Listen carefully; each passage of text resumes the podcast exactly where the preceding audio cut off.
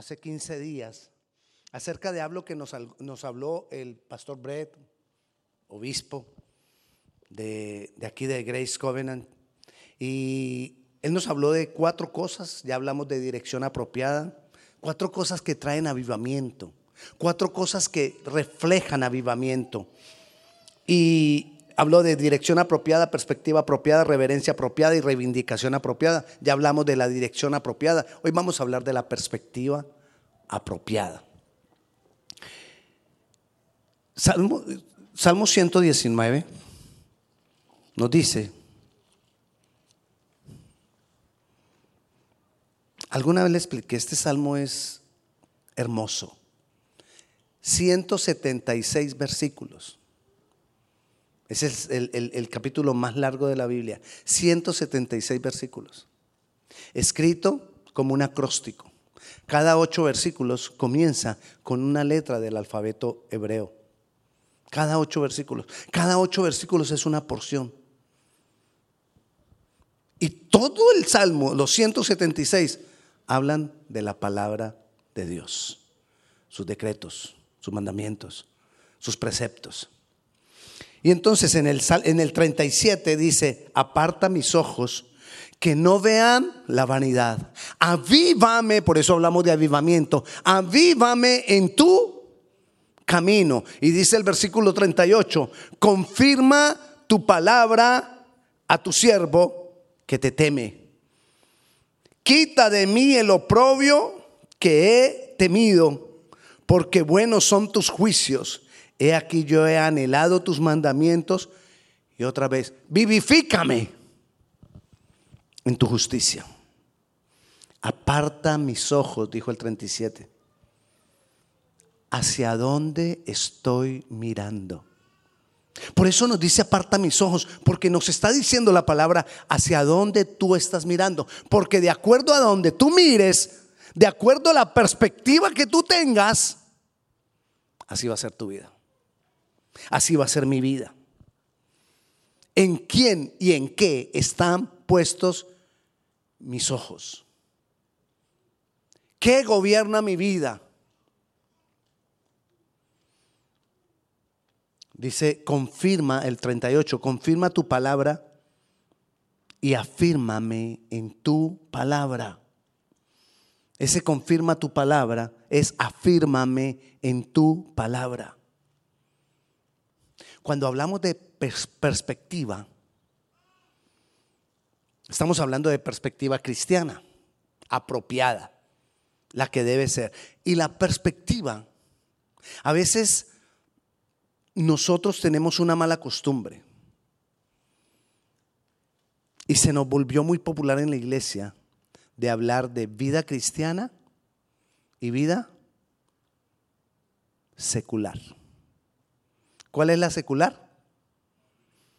Lo que no tiene que ver con el cristianismo. O sea, ¿puede haber algo en mí que no tenga que ver con el cristianismo? ¿Puede haber algo en la vida de un cristiano que no tenga que ver con su, cristianismo? No, no puede. El hecho de que yo tenga ese concepto, ya hay una perspectiva que no es apropiada. Porque entonces pareciera que muchas veces cuando nosotros decimos que estamos hablando de cosas que tienen que ver con la vida cristiana, ir a la iglesia, servir al Señor, eh, tener devocional, entonces ahí hablamos, sí, esa es mi vida espiritual. Y la otra es mi vida secular, o sea que tengo dos vidas. Y hay algunos que son como gatos. Siete vidas de acuerdo donde están. O como el camaleón, de acuerdo donde estoy, ahí me pongo. De ese color me pongo. No puede ser. Ahí ya hay una perspectiva errada y la perspectiva apropiada es la que trae vida a mí. Yo tengo que tener una sola vida. A veces cuando tenemos nuestras cierto tipo de, de temas, nos apoyamos en la palabra cuando estamos hablando de Dios, cuando estamos hablando de, de, la iglesia, cuando estamos hablando de la palabra. Entonces sí tenemos versículos bíblicos, pero cambia toda nuestra conversación cuando hablamos de arte, cuando hablamos de moda, cuando hablamos de deporte, cuando hablamos de política. Y cuando hablamos de esos otros temas, ah, no, ya no hablamos del cristianismo, ya no hablamos de la Biblia. Póngale cuidado usted cuando tenemos una conversación política. Los rojos hablando con los azules. No estoy hablando de este país, estoy hablando de otro país por allá, un reino muy, muy lejano. Y están y se enfrentan los dos a hablar. ¿Cuál habla de la Biblia? ¿Cuál habla de la palabra? No. No habla de la palabra. Y uno se enrolla en eso. O cuando hablamos de equipos de, fútbol o de soccer. Los blancos con los de, contra los de rayitas azul grana. Y no, ahí no se habla de la palabra. Pastor, pero entonces uno a toda hora tiene que tener la palabra. Así no la hables, pero que la tengas en mente. Así no la hables, pero que esté en tu corazón.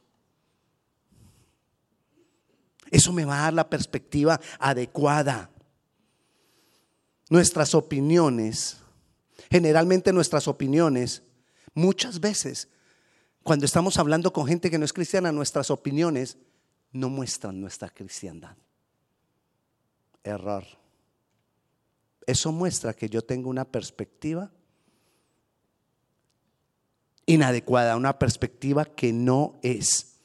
Y como consecuencia tenemos una doble vida.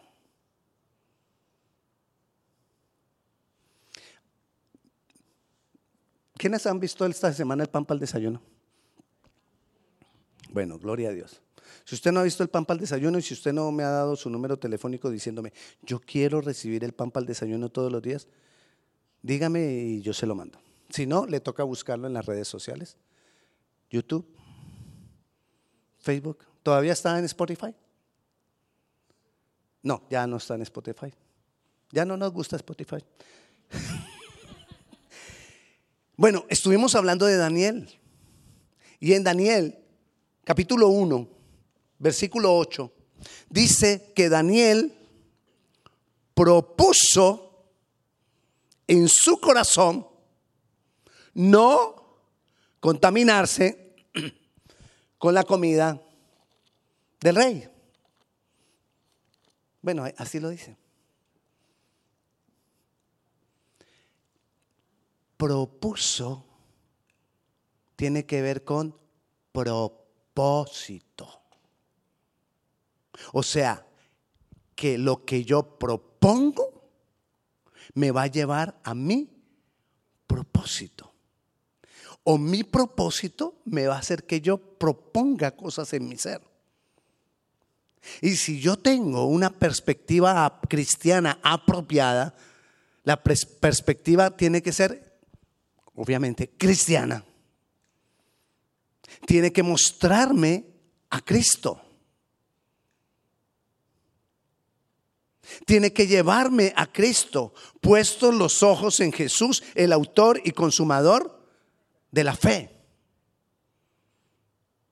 Entonces, Él propuso en su corazón no contaminarse. O sea, él tenía un propósito. ¿Cuál? Agradar a Dios. Y como tenía el propósito, tenía la perspectiva adecuada, entonces él pudo proponer en su corazón. Cuando yo no tengo la perspectiva adecuada, yo no puedo proponer en mi corazón.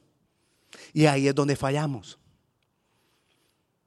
Que muchas veces queremos proponernos algo y no lo logramos porque no es parte de mi propósito. No, ya no, yo no lo he hecho mi propósito. Entonces yo primero tengo que hacerlo mi propósito. Y el hacerlo mi propósito, activa algo en mi cerebro. Se llama el SAR. SAR es el sistema de activación reticular. Está en el, en el hipocampo. El hipocampo está aquí. Y eso activa cosas. Nos pone en alerta, se llama. Y activa nuestra conciencia. Le voy a dar un ejemplo cómo funciona. Nos ha pasado y usted va a ver qué le ha pasado. Usted decidió comprarse un Jeep de esos Wrangler o Rubicon o de esos que tienen varios, tienen diferentes nombres, pero todos son igualitos. Sahara. Y usted decidió que se va a comprar uno y empieza a ver jeeps por toda parte. Y usted dice, ay no, ya todo el mundo le dio por comprar jeep porque yo iba a comprar pues. No, su cerebro antes no estaba interesado en los jeeps. Y como su cerebro antes no estaba interesado en sus jeeps, no había una alerta en su cerebro, en ese SAR, sistema de activación reticular, es una red de neuronas. Ahí no había, entonces usted no le ponía cuidado a los jeeps. O cuando de pronto usted queda en embarazo. Cuando digo usted, le estoy diciendo a las mujeres y a los varones. Los dos quedamos en embarazo. Entonces usted quedó en embarazo y empieza a ver mujeres embarazadas. No, pues a todas les dio pues por embarazarse. No, sino que antes no le poníamos cuidado. Ahora se activó algo o hay una alerta que te dice, mírala allá, mírala allá, mírala acá. Cuando yo pongo un propósito en mi vida, entonces voy a poder proponer en mi corazón. Porque ese propósito, ¡bum!, activa el SAR. Hay algo que yo quiero hacer. Si mi propósito, el propósito de mi vida, es Él, entonces se activa a Él, Jesús. Entonces se activa en mí el cerebro para empezar a pensar cómo lo voy a hacer, cómo lo voy a hacer, cómo lo voy. Pero si yo no, yo no tengo ese propósito, yo no voy a poderme hacer propuestas, proponerme a lograrlo. Pues si ni siquiera tengo el propósito. Si tú vas a la iglesia o vienes a la iglesia, perdón, si tú vienes a la iglesia no con el propósito que sea Él, sino con el propósito que sea, dame. ¿Qué hay para mí? Si tú vienes a la iglesia con ese propósito, tú te vas de acá y solo lo que evalúas, obtuve lo que, lo que quería o no lo obtuve. Y muchas veces nos vamos diciendo, no sé qué pasó. Yo salí como igual. Yo quería más. ¿Por qué no diste más? Es que nosotros recibimos lo que damos. Y si yo doy más, más voy a sentir, más voy a recibir. La idea con esto fue que Daniel propuso en su corazón no contaminarse y lo logró. Porque dijo, yo no voy a comer ni a beber, ni la comida del rey, ni el vino del rey. ¿Está escuchando, no? Ni la comida del rey, ni un poquito. Nosotros muchas veces decimos, ah, un poquito. Ni el vino del rey. Ni un poquito, dijo Daniel. No, pero vino sí. Una copa con carne asada. ¿Qué sacias?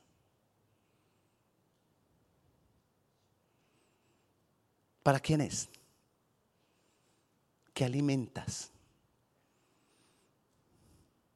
Hay una partecita de nosotros que todavía dice, yo no quiero entregarlo todo. Todavía me queda un pedacito que yo lo quiero manejar. A mí no me gusta, pastor, cuando me manejen, me quieren manejar la vida y me quieren decir incluso que hasta no me puedo tomar una copita de vino. No, no me gusta. Está bien.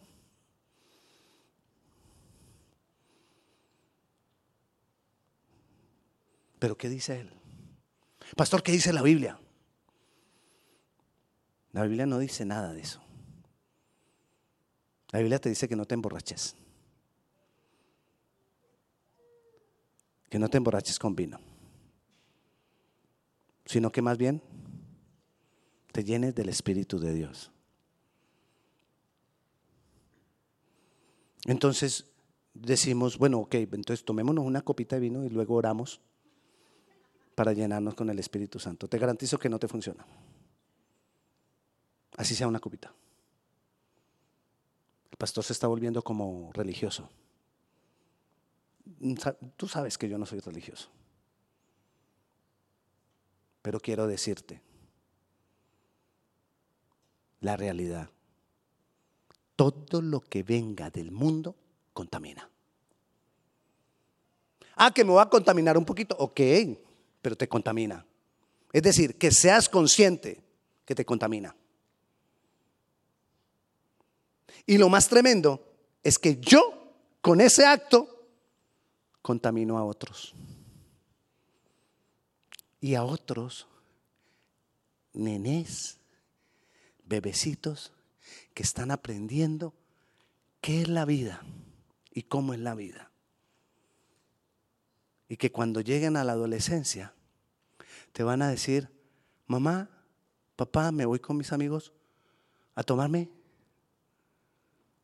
unos tragos. ¿Por qué, hijo? Tranquilo, papi, un poquito. ¿Y cómo le decimos que no? Nosotros sabemos que él no se va a tomar un poquito. Porque por un poquito comenzamos. Y nuestros niños comienzan con un poquito. Porque papá y mamá tomaban un poquito. Pero quizás papá y mamá lo manejan. Entre comillas, lo manejan. Pero él quizás no lo va a poder manejar. Porque él está aprendiendo apenas. ¿Qué tiene que ver eso con la perspectiva apropiada? La perspectiva apropiada, lo que yo tengo en, mi propósito, lo que yo tengo en mente, no solamente es que yo quiero agradarlo a Él, sino que yo no quiero contaminar a otros. Yo no me quiero contaminar yo, ni quiero ser instrumento para contaminar a otros.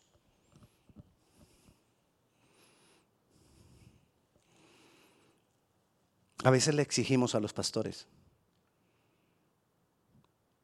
no me diga mentiras. Si usted me ve a mí tomándome una copa de vino en un restaurante, así de pasadita, usted no va a decir, ay, el pastor con la carnita se toma un vinito. No. Ese pastor toma. Pero cuando usted va a su casa y se toma una copita con una carnita, usted no toma, usted es un poquito. Lo tiene. Es cuestión de testimonio. Es cuestión de agradar a Dios y agradar a los hombres. ¿Cómo que agradar a los hombres? Agradar en el sentido de que yo no les voy a provocar contaminación. Me voy a llenar del Espíritu de Dios y voy a tratar de hablarles del Espíritu de Dios. Si usted está aquí por primera vez, usted va a decir, oye, yo no vuelvo a esa iglesia, porque me prohíben todo. No, yo solo le enseño. Y usted decide. ¿Sabe qué decía Jesús? Mi pan, mi comida y mi bebida es,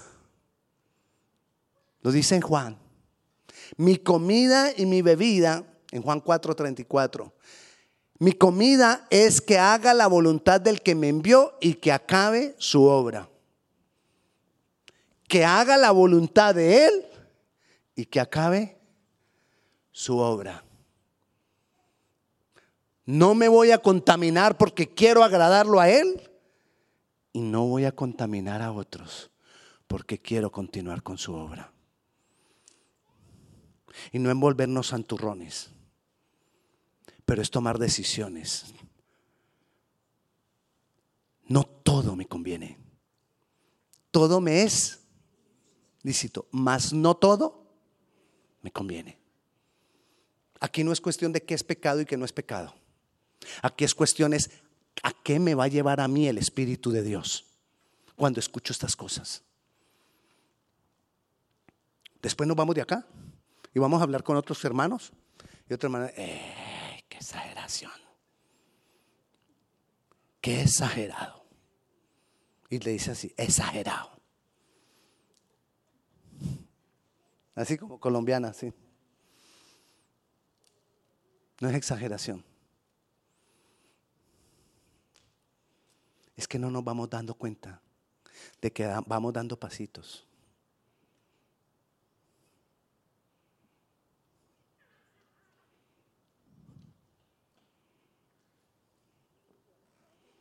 Ya mi esposa dijo, cuidado, se cae.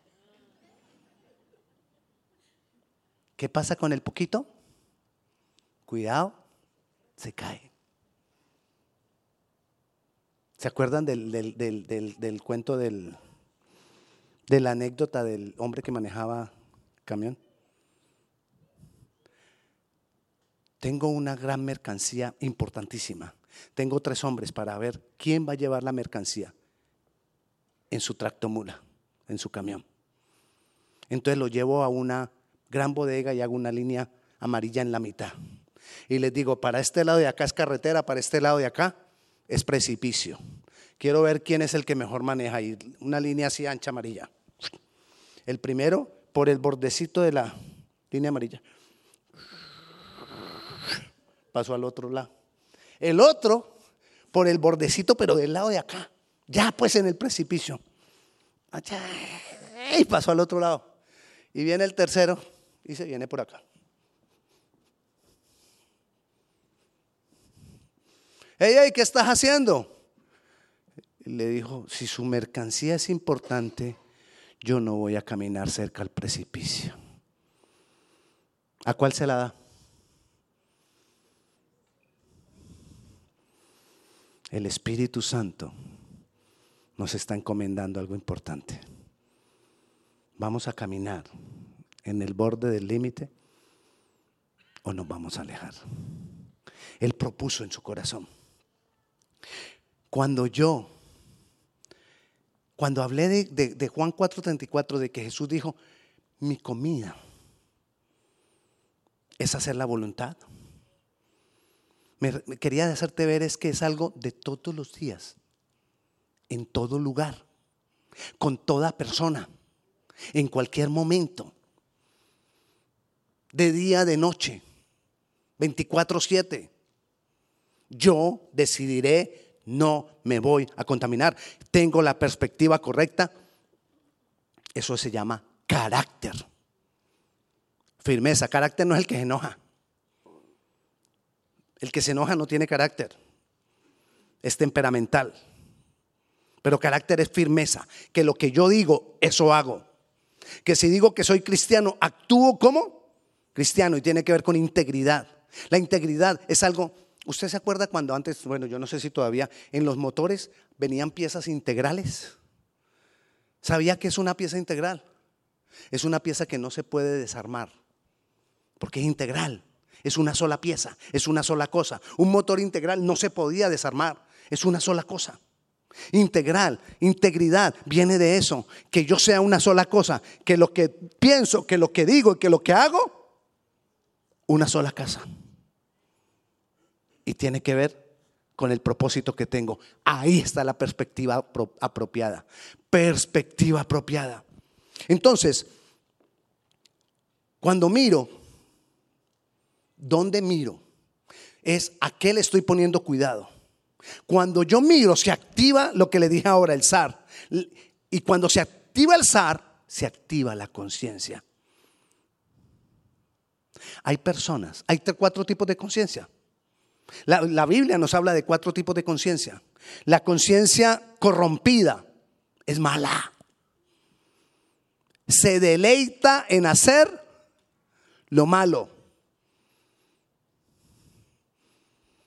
Tito nos habla de esa conciencia. Tito capítulo 1, versículo 15. Todas las cosas son puras para los puros.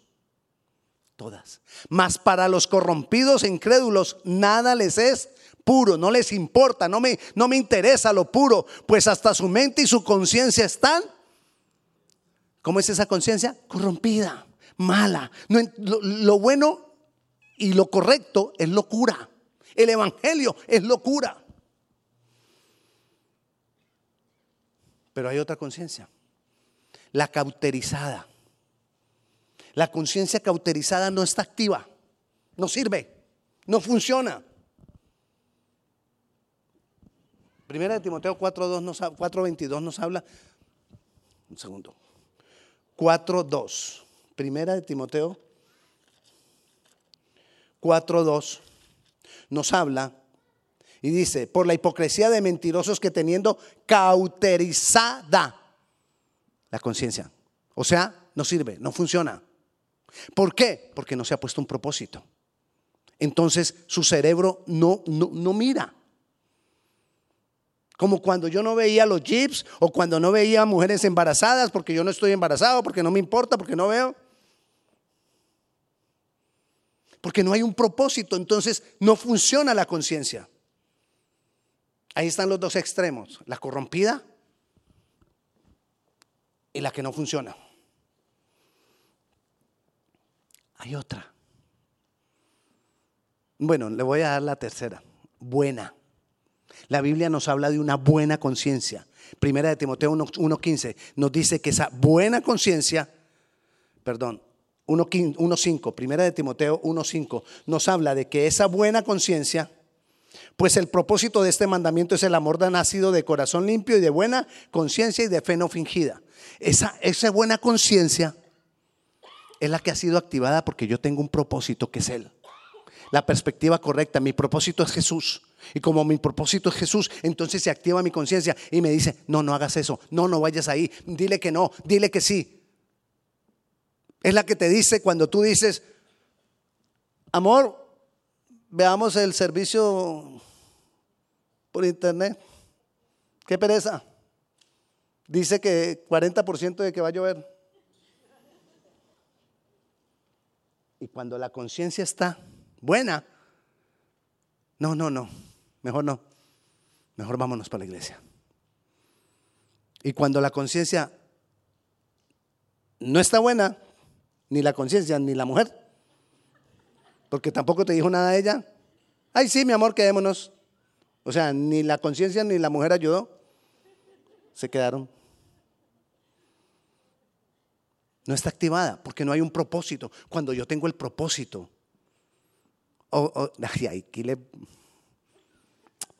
es como cuando las mamás nuestras que, eso agarraron la chancla y eso preciso. Este, esto se lo he dicho muchas veces. Así que nadie va a decir, ay, pastor, usted me sabe. No. Cuando vamos ya para la iglesia. ¡Hola, prima! ¿Qué pasó con el servicio? Ay, dentro de ocho días hay servicio. Quedémonos con la prima. ¿Y la conciencia qué dijo? Quedémonos con la prima. Es más, tomémonos un vinito.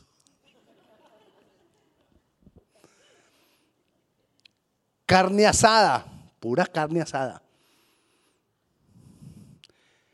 Conciencia. Nos habla entonces también de una conciencia débil. Claro, ha sido activada porque tenemos a Cristo, pero no está funcionando bien. No está funcionando bien. Primera de Corintios 8:7.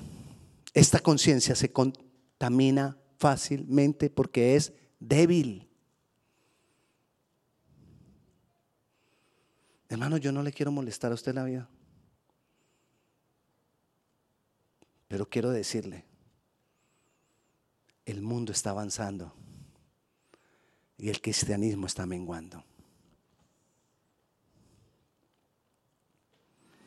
El mundo está ganando terreno en la iglesia de Jesucristo. Y muchas veces estamos metiendo al mundo en las cosas de la iglesia. Porque nuestra vida no está siendo cambiada. Porque nos permitimos muchas cosas. Porque creemos que muchas cosas que no parecen ser malas son permitidas. Pero quiero decirte, hay muchas cosas que no parecen ser malas, pero no te convienen. Y debemos ser celosos. El celo de Jehová debe consumirnos. Perspectiva apropiada es yo poner los ojos en Él y poder hacer como Daniel, proponerme. Cuando yo hago eso, mi cerebro me ayuda. Mi conciencia empieza a trabajar activamente. Dios dejó la conciencia como una alarma, una alarma para avisarnos, una alarma para hacer bip, bip, bip, bip. Y cuando esa alarma suena, ahí nosotros podemos decir, esto no lo puedo hacer. Pero en muchos de nosotros, en muchos pasajes de la vida, la alarma no suena. Dios la puso. Perdón. Dios la puso para eso. Esa era la idea. De que nos demos cuenta que así funciona la alarma cuando está activa. Así funciona.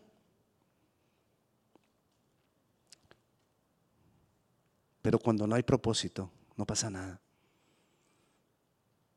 Dios quiere transformarnos, Dios, quiere usarnos, Dios quiere, hacer, Dios quiere hacer cosas maravillosas. Y Él quiere avivarnos. Pero para avivarnos, Él tiene que ayudarnos a que nosotros quitemos la mirada de donde la hemos puesto que no nos deja hacer su voluntad o que no nos deja agradarle a Él. Entre más tú agrades a Dios, más cosas, más resultados habrá en tu vida de cosas que tú no pensabas que podían lograrse o que podían cambiar. La oración. La oración es parte de ese propósito. Todo lo vamos a ganar es en oración. Todo.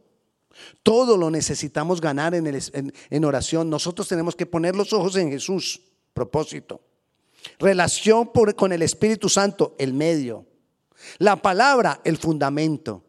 Y la oración, la oración es como esa fuerza con que nosotros lo logramos. ¿Tienes problemas con tu marido? Ora. ¿Tienes problema con tu esposa? Ora. ¿Quieres ver cambios en tus hijos? Ora. ¿Quieres ver cambios en tus padres? Ora.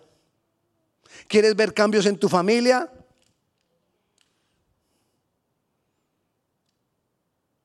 ¿Quieres un cambio en tu trabajo?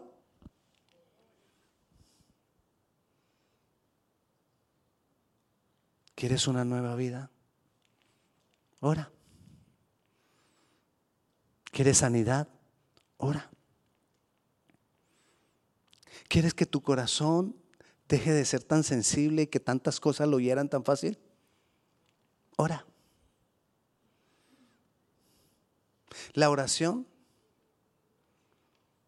puede cambiar todo cuando nosotros tenemos una perspectiva correcta.